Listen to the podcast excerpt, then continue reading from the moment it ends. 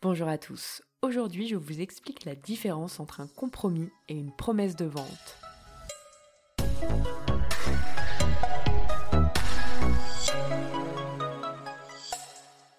Ça y est, vous l'avez trouvé, votre futur chez vous.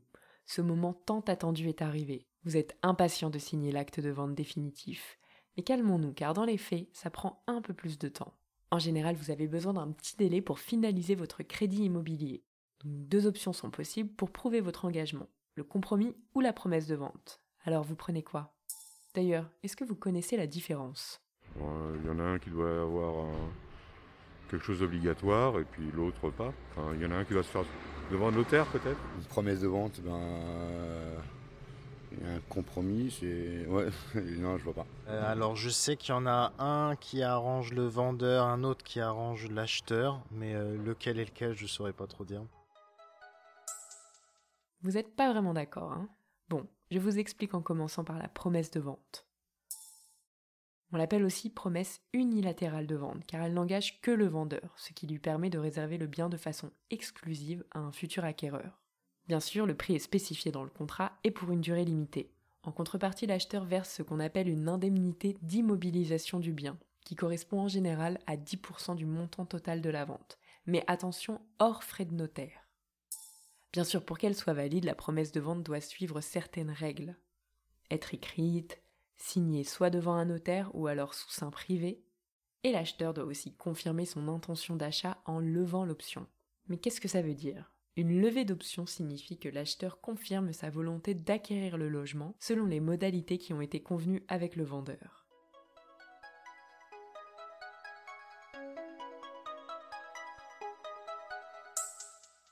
Passons maintenant au compromis de vente. A l'inverse de la promesse de vente unilatérale, le compromis est quant à lui synalagmatique, un mot un peu compliqué qui veut simplement dire qu'il engage les deux parties. Et cette fois, pas besoin de verser une quelconque indemnité. Les deux parties s'engagent donc à mener la transaction à son terme.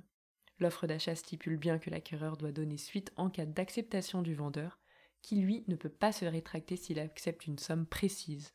Et les similitudes dans tout ça. Sachez que dans les deux cas, promesse ou compromis, il est possible d'ajouter des clauses suspensives. Maintenant que vous connaissez la différence entre promesse de vente et compromis de vente, vous pouvez vous demander est-ce que le vendeur peut se rétracter dans le cas d'une promesse de vente? La réponse c'est oui, il reste libre d'annuler la transaction tant que l'acheteur n'a pas levé l'option. Mais ça va lui coûter cher car il perd l'indemnité d'immobilisation et risque de payer des dommages et intérêts qui peuvent s'élever à 20% du prix du bien. Et s'il souhaite se rétracter après la levée d'option d'achat, l'acheteur peut lui saisir le tribunal de grande instance pour procéder à une vente forcée du bien immobilier. Autre cas de figure.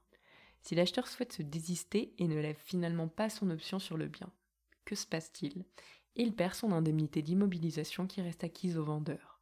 Toutefois, si le désistement est dû à la réalisation de l'une des clauses suspensives de la promesse de vente, par exemple impossibilité de trouver un prêt immobilier, l'acquéreur peut se désengager tout en étant remboursé de son indemnité d'immobilisation.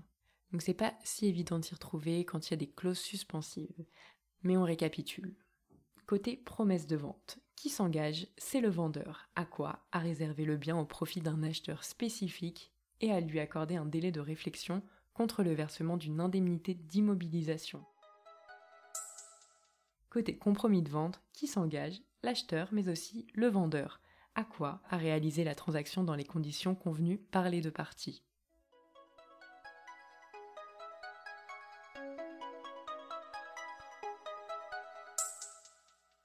Sachez que la promesse de vente est plus rare que le compromis, mais elle offre à la fois une porte de sortie à l'acheteur et une garantie d'indemnisation au vendeur. Elle peut donc séduire les deux parties par sa souplesse. Si vous avez aimé cet épisode, n'hésitez surtout pas à le partager autour de vous. C'était l'immobilier décrypté par Se Loger.